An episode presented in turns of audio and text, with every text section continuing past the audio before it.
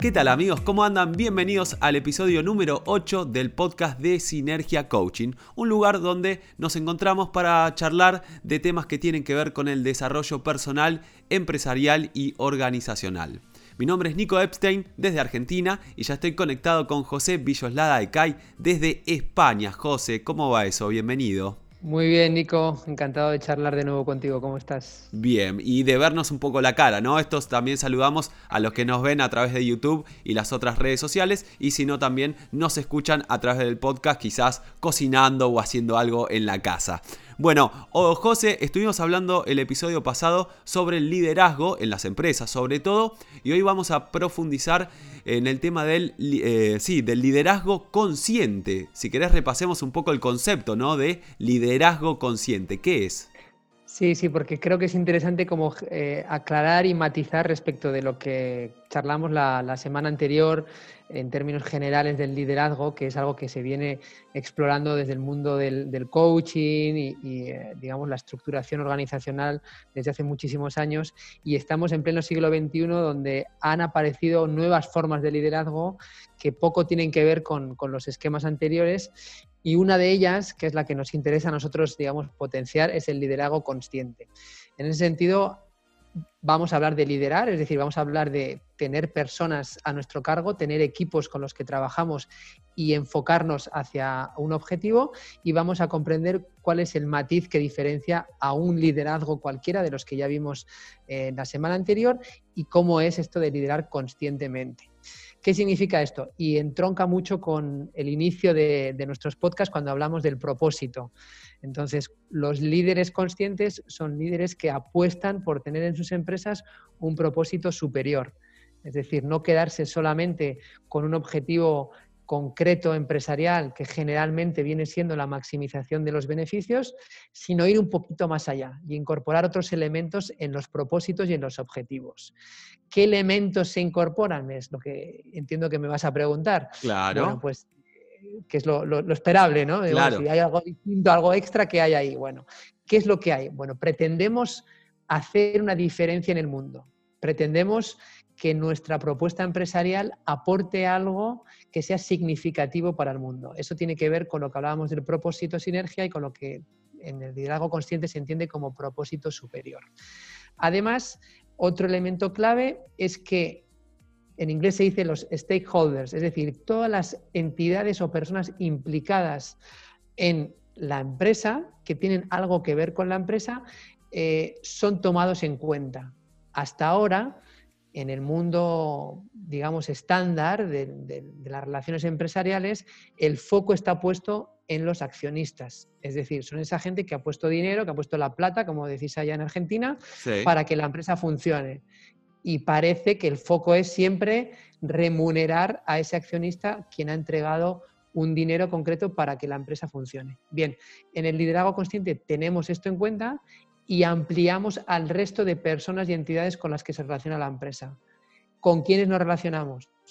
Con proveedores, con clientes, con empleados, con consultores. Es decir, hay toda una serie de personas y entidades en relación con nuestra empresa a los cuales vamos a querer aportarles eh, un valor. Queremos eh, tenerlos en cuenta y no solamente estamos pensando en maximizar un beneficio que va a ser entregado a esos accionistas. Claro, porque de alguna manera, José, también es como eh, tomar en cuenta la, parte humana, ¿no? O sea, el vínculo más allá, digamos, del accionista, el que te puso la plata, nada. También tener un buen vínculo y consciente y eficiente con la persona que, eh, no sé, te trae los insumos necesarios para fabricar lo que tenés que fabricar, ¿no? Como establecer un vínculo humano y profundizarlo y que eso, a fin de cuentas, va a traer este, mejoras para la empresa. Exactamente. Este es un concepto mucho más amplio, mucho más integral que viene desarrollándose en este siglo XXI y en los últimos años y que tiene que ver precisamente con eso, con la toma de conciencia que como sociedad venimos haciendo y entonces ya no se trata solamente del dinero, sino de tener en cuenta a, esos colectivos con los que relacionamos. Eh, entonces, en definitiva, liderazgo consciente tiene que ver con valor para todos los partícipes de la empresa. ¿sí? Y ahí hay un concepto muy interesante que es el concepto del valor compartido. ¿A qué, se refiere? Exacto, que entonces, cuando nuestra empresa no solamente busca maximizar el beneficio del accionista, está promoviendo un valor para algo más que la empresa. A día de hoy creo que estamos en una época que nos lo pone muy fácil para, entender esto. Vivimos una situación muy especial, eh, ahora mismo eh, en este 2020 con, con todo el tema de la pandemia y también venimos viviendo una situación muy especial donde hemos tomado mucha conciencia del cambio climático. Hmm. Entonces, una empresa que toma como eje el valor compartido es una entidad que va a pretender, a través de su negocio, resolver problemas que tienen que ver con la sociedad de forma sustentable y que genere beneficios tanto para la empresa como para los partícipes con, una, digamos, con un formato o con un modelo de negocio que sea innovador. Esto sería como la definición de, valor compartido. Es decir, la empresa ya no está solamente pensando en generar un producto o servicio que guste a un tipo de cliente concreto, que le reporte un beneficio que va a entregar a su accionista. Ese es el modelo tradicional. La empresa ahora tiene personas que están abriéndose, mirando, explorando qué está pasando allá afuera, buscando soluciones para lo que acontece en el mundo eh, social y en el mundo empresarial y medioambiental y que esas soluciones que aporta la empresa sean rentables, sean económicamente rentables y sí se siga pudiendo pagar el beneficio al, inversor, se siga pudiendo eh, eh, pagar a los accionistas y se siga pudiendo hacer un negocio viable y sustentable en el tiempo. Esto tiene un poco de relación con esta cosa de aporte, qué le aportamos al mundo, qué, digamos, qué beneficio más allá de generar el dinero que necesitamos para vivir, qué le podemos hacer bien eh, a, a la ecología o a la sociedad en general desde nuestra empresa. Claro, tal cual, Nico. Yo creo que tú tienes súper integrado el, modelo Sinergia Coaching y, por eso haces esta pregunta.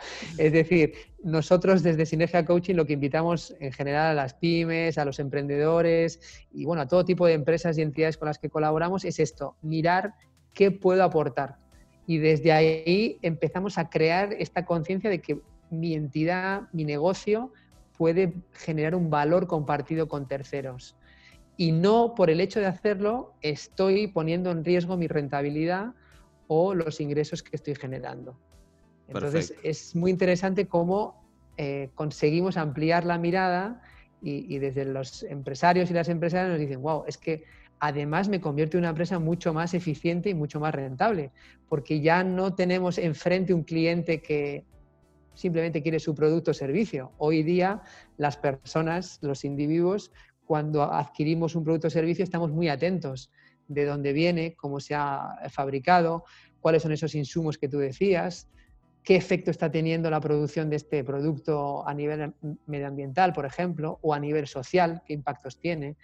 Entonces, como cada vez hay una masa crítica mayor de clientes que tienen en cuenta estos elementos, a la empresa nos interesa ofrecerlos de forma sustentable y rentable. Perfecto. Para ir cerrando este episodio, el 8 del podcast de Sinergia Coaching, eh, José, esto imagino que es como una especie de, cultura, ¿no? De la conciencia, que es algo que uno ya empezó a, darse cuenta que detrás de cada producto, bueno, hay una huella ecológica o un daño o algo que afecta a la ecología, digamos. que una empresa incorpore esta cultura consciente, ¿qué beneficios le traería? Claro, e, esto de la cultura consciente lo que nos invita es a reconocer que estamos interconectados, es decir, que, nuestra empresa puede tener un efecto, como tú dices, que puede ser un efecto eh, con una huella ecológica, diríamos un efecto negativo un impacto potencialmente negativo, y también por ese elemento de interconexión puede ser eh, potencialmente saludable y positivo para el ambiente y también para el entorno social. Entonces, ¿cuál es el beneficio? Primero, o los beneficios, hay un efecto claro de cambio de imagen de nuestra entidad. Vamos a poder presentarnos al mundo, a la sociedad, a nuestros clientes como una entidad consciente que hace algo más allá de, trabajar o de su negocio por su entorno. En segundo lugar, como esto se está convirtiendo en algo que acontece a todos los niveles en la sociedad, vamos a generar una mayor clientela y por tanto vamos a generar un negocio mucho más rentable y mucho más sostenible en el tiempo. Entonces son beneficios muy poderosos que en estos tiempos de inicios de, este siglo XXI creo que, que, tenemos que tener en cuenta. ¿no? Es como no dejar pasar la oportunidad de tomar ese, ese compromiso para convertir nuestras empresas eh, en espacios de conciencia rentable, eficiente, que creo que es muy importante para que nadie se asuste y pensemos que estamos hablando de, algo muy loco o muy raro. Queremos empresas capaces de generar valor compartido y que genera beneficios a todos sus partícipes, a los integrantes de la empresa, empleados y empleadas, a los colaboradores, a los proveedores, a los clientes, a los accionistas y efectivamente al entorno más amplio, a la sociedad y al planeta en definitiva. Súper claro, excelente José, muchas gracias. Les recordamos amigos que se pueden conectar con Sinergia a través de su cuenta de Instagram que es arroba sinergia-coach y para más data pueden entrar a www.sinergiacoaching.com. Mi nombre es Nico Epstein y tuve el gusto de conectarme nuevamente con José Villoslada Ecay. José, un placer como siempre y nos encontramos el próximo episodio para hablar sobre comunicación, ¿verdad? Así es, sí, sí, porque claro, esto que estamos contando ahora, alguna persona dirá, wow, yo, yo quiero, yo quiero que mi empresa entre en este camino, ¿no? Tome esta nueva cultura. Entonces, bueno, va a haber que comunicar todo esto. Entonces, a partir del próximo episodio vamos a procurar herramientas concretas de comunicación que ayuden a transmitir estas transformaciones empresariales. Excelente. José, amigos, muchas gracias por haber escuchado. Esperamos que les resulte útil y si quieren mejorar, sobre todo en la comunicación, nos encontramos en el próximo episodio del podcast de Sinergia Coaching. Hasta la próxima.